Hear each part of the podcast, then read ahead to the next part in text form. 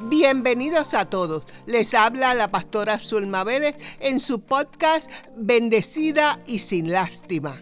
Este podcast está diseñado para traer una perspectiva diferente a nuestro caminar con Dios. Oro y espero que esta palabra llegue hasta lo más profundo de su alma, toque su corazón y le inspire a transformar su vida con la ayuda del Espíritu Santo. ¡Comenzamos! Un ejemplo en la palabra de Dios cuando hablamos de que Jesucristo, su gracia es suficiente para redimir, vemos la mujer sorprendida en adulterio. En Juan capítulo 8, los versículos del 1 al 11, imagínese la escena. Una mujer que fue agarrada en adulterio. ¿Usted sabe qué le pasaba en aquellos tiempos? Ella sabía que la iban a matar, a ella y a su acompañante, porque la palabra dice que los apedreaban a los dos. A los dos, sin pena ninguna. Pero ¿qué pasó en esa situación? Vemos como en la palabra ella no fue castigada hasta la muerte, sino que Jesús tuvo compasión de ella. Dice la palabra en este capítulo 8, en el versículo 7, que la compasión de Jesús fue tan grande que él estaba escribiendo en la arena. Él estaba escribiendo y había los escribas, los que estaban pendientes de él para ver si fallaba en la ley, que estaban pendientes de lo que él hacía. Él siguió escribiendo y le dijo, el que esté libre de pecado puede arrojar la primera piedra sobre ella. Jesús no condenó a la mujer adúltera, no la condenó, pero tampoco pasó por alto su pecado. No podemos decir que no la, no la condenó, pero no pasó por, su, por alto su pecado. Lo que Jesús le dijo, ni yo te condeno. Esto demuestra que todos nosotros pecamos. Esto demuestra cuando Jesús le dijo, el que esté libre de pecado, que tire la primera piedra, nos demuestra que tú y yo también pecamos. Hay algo bien hermoso que el Señor hizo. Ni yo te condeno, vete y no peques más. La palabra nos dice, ni yo te condeno, vete y no peques más. Jesús le dijo que abandonara su vida de pecado. Le dijo, no te voy a condenar, pero no peques más. Hay algo bien hermoso en esta mañana, en esta tarde. No sé cuáles han sido nuestros errores. Yo sé los míos y usted sabe los míos, los suyos. Pero hay algo bien hermoso. Si confesamos nuestros pecados, el Señor perdona todo pecado. Pero hay algo bien hermoso en esto, que es que tenemos que confesarlo, tenemos que reconocerlo, arrepentirlos y no seguirlos haciendo pero hay que arrepentirse y alcanzaremos el perdón de Dios, porque Dios perdona todo pecado. Dios perdona todo pecado. El Señor hace las cosas de manera diferente, pero tú y yo podemos arrepentirnos.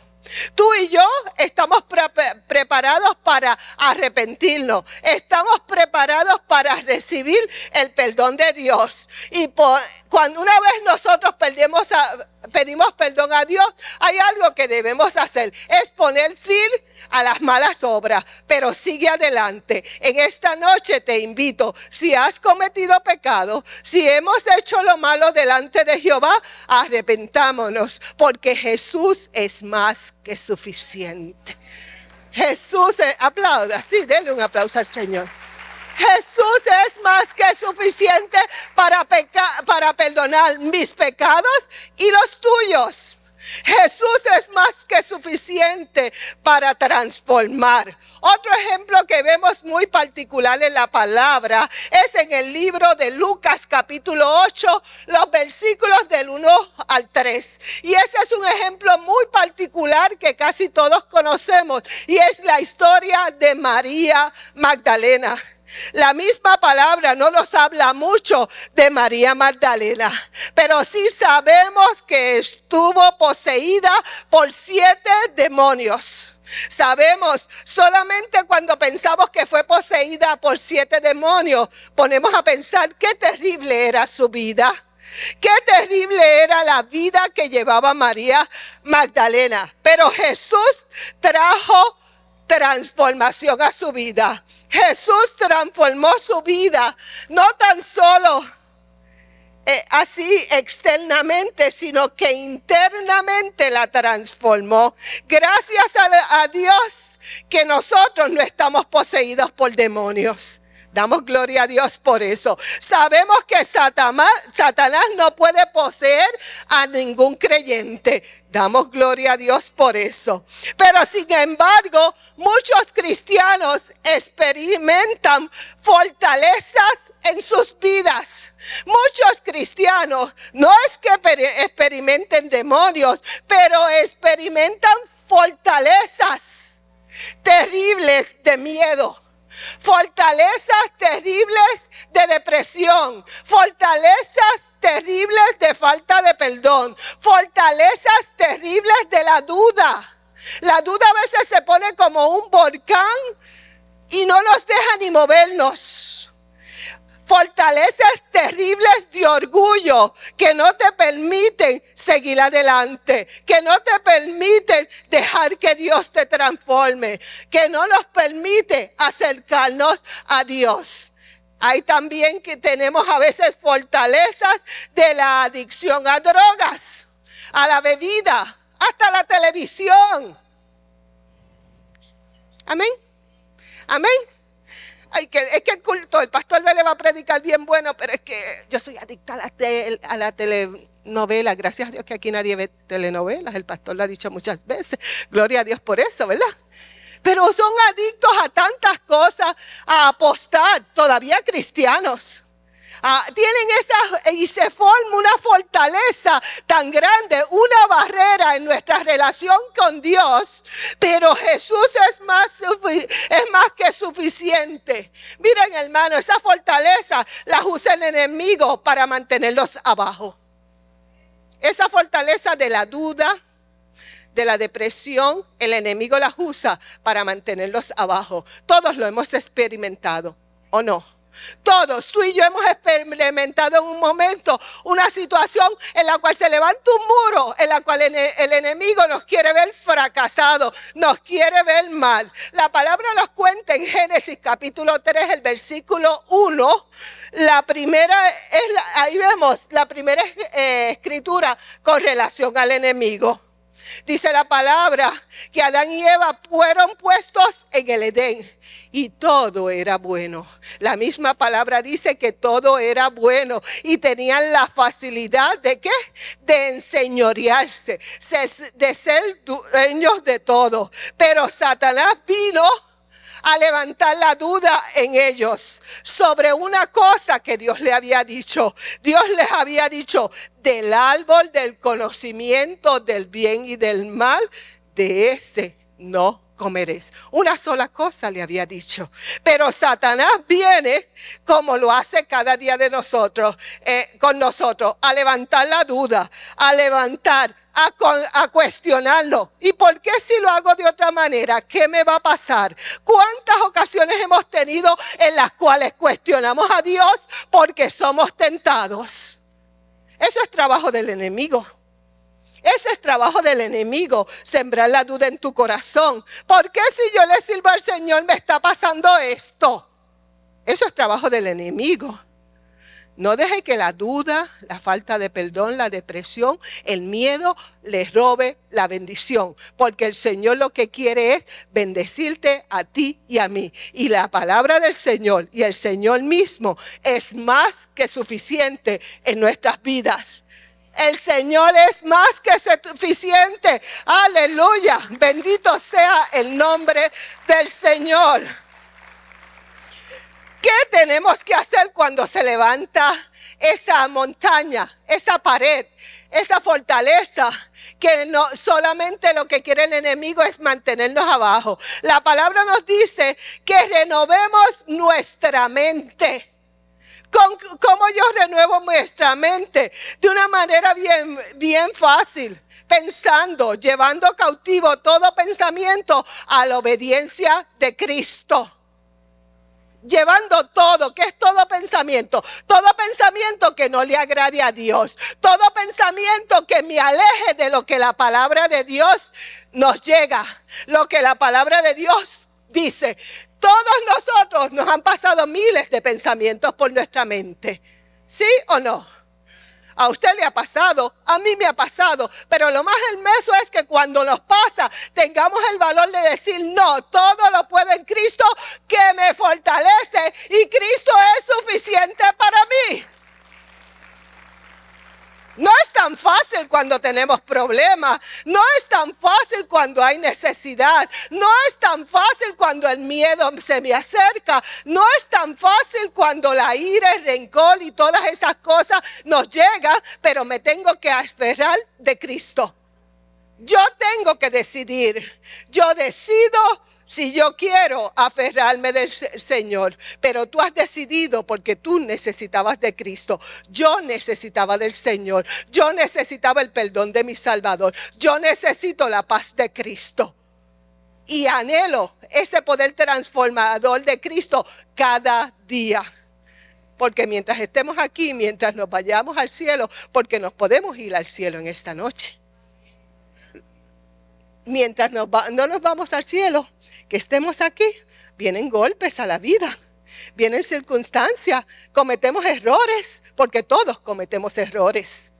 No estamos exentos de errores. Lo hermoso es que podemos decidirnos como María Magdalena, decidirnos seguir a Cristo, decidir cambiar mi vida. Es cuestión de decisión. Podemos hablar, como yo digo siempre, de muchas cosas, pero en esta noche yo te invito a que te decidas ser transformado por Dios. Yo te invito a aquel que tienes mil de, miles de años, 800 años en el Evangelio, que recibas el poder transformador de Cristo. Que tú lo recibas, que tú puedas decir, Jesús es suficiente para mí, para quitarme de tomar pastillas de dormir. Jesús es suficiente para mí, para quitarme todo lo que no le agrada. Jesús es suficiente para mí porque yo quiero ser transformado bajo su poder. Jesús es suficiente para mí porque yo quiero cada día caminar con Él. María Magdalena nos cuenta la palabra que fue bendecida. La palabra misma nos dijo que tuvo el privilegio de ser la primera mujer que encontró al Maestro durante la resurrección. Fíjese qué hermoso galardón le dio. Lo dice la palabra. ¿Qué más a nosotros? Que el Señor nos ha amado primero, porque la misma palabra dice, porque de tal manera amó Dios al mundo que envió a su Hijo unigénito a morir por ti y por mí. ¿Cuánto me ama Jesús? Cuánto me ama Dios que envió a su único hijo a la tierra a morir por ti, por mí. Si en esta mañana, esta tarde te sientes poco de valor, no te sientes suficiente, no crees que vales nada, no crees que Dios pueda perdonar, en esta tarde yo te digo que Jesús es más que suficiente. Que Jesús te ama así como estás. Que Él quiere rescatarte en esta noche que Él quiere que tú te dejes ser rescatada, que tú te pongas a sus pies y le digas, aquí estoy Señor, trata conmigo, cambia mi vida. Así como lo hiciste con María Magdalena, así como lo has hecho durante toda la historia de la palabra, hazlo conmigo, porque Jesús es suficiente. Hay gente que vive de desconfianza. Hay gente que es bien desconfiada. ¿Ah? Pero la palabra también nos dice que el amor de Dios es suficiente para confiar en Él. La palabra de Dios en Lucas capítulo 1 del 26 al 38. No puedo leerle las palabras, pero usted léalo en su casa. Lucas 1 del 26 al 38 nos habla de un ejemplo tremendo. Y era María la madre de Jesucristo. Ese es un ejemplo de toda confianza. Dice la palabra después que el ángel Gabriel le explica a María lo que le iba a suceder. Wow, usted sabe lo que le pasaba a María, ¿verdad? Cuando el ángel le dijo, ¿tú sabes qué? El Altísimo se posará sobre ti y tú vas a quedar embarazada. En estos días una persona sin casarse y embarazada es un escándalo. Imagínese en los tiempos de María. ¿Ah? Dice que estaba desposada, estaba para casarse con José, ¿verdad? Y vemos como en la palabra, ella cuando fue recibida esa noticia, María dijo, hágase en mí según tu palabra. Hágase en mí según tu palabra. Ella dejó a un lado cualquier plan que tuviera. Ella dejó a un lado cualquier problema con la reputación. Ella dejó a un lado su seguridad de mujer. Ella solo miró hacia el futuro y arriesgó su vida. Ella no sabía lo que estaba pasando, pero ella entendía que el poder de Dios era mayor. Ella sabía en su corazón, ella conocía en su corazón, ella sabía que Dios la había de cuidar. Jesús es más que suficiente para ti, para cuidarte. Si tienes problemas de salud, Jesús es más que suficiente. Confía en Dios. Si la duda te, tiene loca por decisiones que vas a tomar, confía en las manos del Señor en esta noche. No sé qué, qué mañana te espera, pero sabemos que Dios va a cuidar de nosotros, porque su promesa es que aquí yo estoy con vosotros hasta el fin. Y lo más hermoso que yo le añado allá, Zulma 515, dice, que Él va a estar conmigo hasta el fin. Y lo más hermoso es, dice, que sea que vivamos o sea que muramos, del Señor somos. Del Señor somos. ¿Por qué? Porque Él va a estar conmigo y va a cuidar de mí y es más que suficiente. Y solamente en Él yo puedo confiar. Es solamente en Cristo en la cual hay salvación, hay perdón y Él resuelve todos mis problemas. Que sí, que a veces fallamos, fallamos, pero en estos días hemos decidido pensar que Jesús es más que suficiente que tengo que enderezar mis caminos, que tengo que hacer planes contando con Cristo, que tengo que poner mi confianza en el Señor, porque Él es la respuesta a mi dificultad a mi problema, a mi necesidad. Jesús es la respuesta. La presencia del Señor es suficiente para satisfacernos. Hay gente que nunca está satisfecha. Tienen un coche y quieren otro. Tienen una casa y quieren una casa más grande. Tienen, ¿qué más tienen? Dígame usted, ¿qué más? Que a veces deseamos tengo una bolsa y quiero 10 bolsas. Tengo un coche y quiero, ¿verdad? Tantas cosas que hay gente que no se puede satisfacer. ¿Por qué? Porque hemos descuidado nuestra mirada de Cristo y la hemos llevado para otro lado en las cosas que no son importantes. La palabra de Dios nos habla de Marta y María. ¿Cuántos saben la historia? ¿Se acuerdan de Marta y María? ¿Cuántos la conocemos?